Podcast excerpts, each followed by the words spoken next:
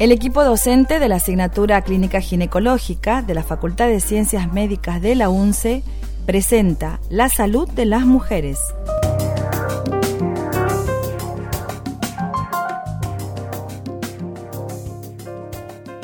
Un podcast sobre enfermedades prevalentes y sus diferentes terapéuticas para prevenir, curar o mejorar la calidad de vida. Conduce el profesor médico especialista Gonzalo Martínez.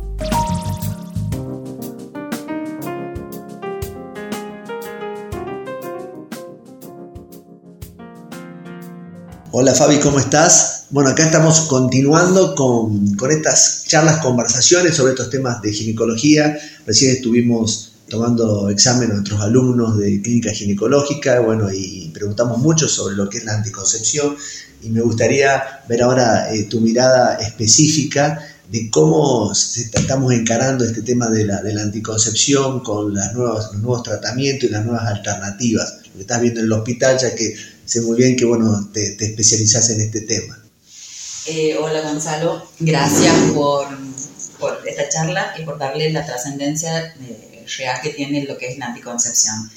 Eh, lo primero que tendríamos que hacer hincapié es en que la anticoncepción no es solamente para la mujer, sino que en realidad tenemos que pensar en lo que es enfermedad de transmisión sexual y tenemos que pensar en lo que es específicamente evitar los embarazos. Como has dicho, tenemos muchos métodos eh, de múltiples opciones hasta en la vía de administración del método anticonceptivo. Tenemos anticonceptivos de barrera que nosotros los sugerimos siempre eh, en doble cuidado, excepto en una pareja estable, de un tiempo de evolución, pero el uso del preservativo y el preservativo masculino, que es el más común, eh, está gratuito en todos los centros de salud eh, o sea, que es más accesible. Preservativo femenino prácticamente no se encuentra. Eh, y también pensar en asociarlo a métodos anticonceptivos que tenemos hormonales eh, y por distintas vías de administración. Esto es lo importante que tienen que saber nuestros pacientes. Tenemos comprimidos, tenemos en parches, tenemos inyectables, tenemos en implantes subdérmicos, tenemos los anillos. O sea que opciones de de buscar un anticonceptivo ideal para cada uno existe. Y eso es fundamental. O sea, el anticonceptivo tiene que ser... Hay uno, podemos decir que hay uno para cada, para cada paciente, hay que buscar y encontrarlo. Exactamente. Fabi, dos mitos que son, realmente son mitos, pero uno ve en el consultorio, la paciente, especialmente los adolescentes, que no quieren tomar pastillas porque le dicen que engordan. Que engordan, sí, tal cual.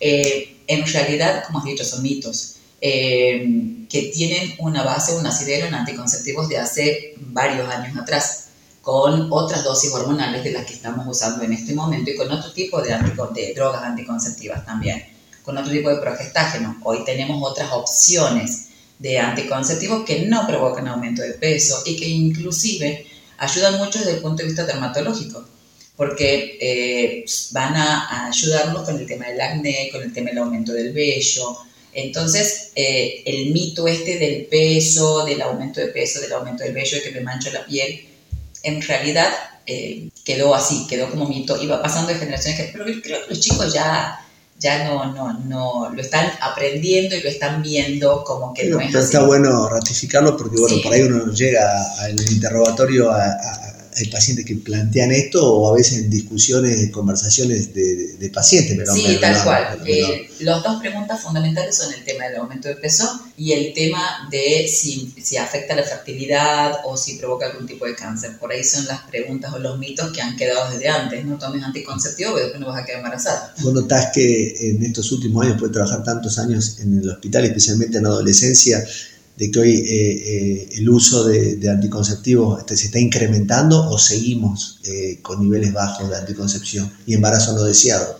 Mira, la verdad que el embarazo no deseado sigue estando, más en el no ENEA, por eso las medidas desde el Ministerio de Salud son dirigidas a disminuir el embarazo adolescente, no solo del Ministerio de Salud, sino ahora están tres ministerios juntos con el plan justamente porque el embarazo no disminuye eh, lo que creo que tiene que ver con eh, el boca a boca y no la consejería con un profesional. O sea, lo que hay que hacer hincapié en esto de que cada uno es un ser individual y biológicamente también es individual. Entonces el mismo método anticonceptivo que toma mi prima, mi hermana, no es el mismo que deba tomar yo. Y eh, esto de dar buena consejería, buena información nos va a llevar a poder elegir el anticonceptivo acorde para cada uno.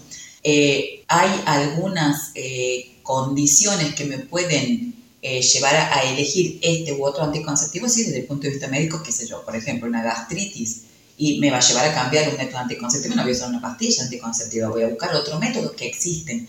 Entonces me parece que lo que hay que hacer hincapié es esto, la consulta con el profesional y no llegar a la farmacia no tomar la que toma el vecino, el que toma... Entonces de esa manera vamos a evitar la mala toma de anticonceptivos, vamos a de esa manera evitar las infecciones de transmisión sexual y evitar el embarazo no planeado, porque vamos a buscar un anticonceptivo al que yo me pueda aferrar y me sea cómodo para mí.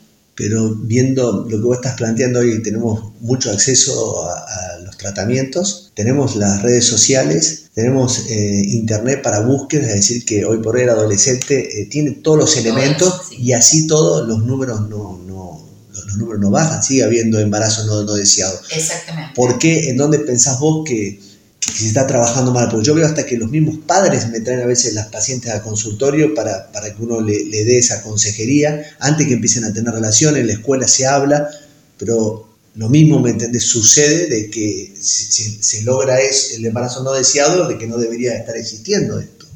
Bien, eh, por ahí es el mal uso de los métodos anticonceptivos. Eh, como te decía, me parece fundamental que sea específico para cada uno el, asociar con algunas otras situaciones como ser el uso o abuso de alcohol o de alguna otra sustancia que hacen que, por ejemplo, nos olvidemos de la toma de algún anticonceptivo o el efecto de algún anticonceptivo pueda verse alterado a partir de esto. Eh, y eh, puntualmente yo creo que es en la situación de seguir la, la, al grupo. Por ejemplo, hoy por hoy se está usando mucho el implante subdérmico y por ahí no con una buena conserjería, no de la manera adecuada, quizá, porque se está tomando, la OMS lo ha definido como el método anticonceptivo de excelencia para el adolescente, pero siempre y cuando haya una evaluación médica previa, porque no todos podemos usar el mismo medicamento para cualquier patología. Entonces me parece que la falla está ahí, no estamos haciendo la anticoncepción puntual. Creemos que los chicos saben y los chicos reciben información que la interpretan como pueden. Y me parece que es el, el, punto que hay que hacer hincapié en lo que es consejería, consejería, explicar derechos, explicar las condiciones de cada uno de los métodos y que sea el, el usuario del método el que decida cuál es mejor para sí.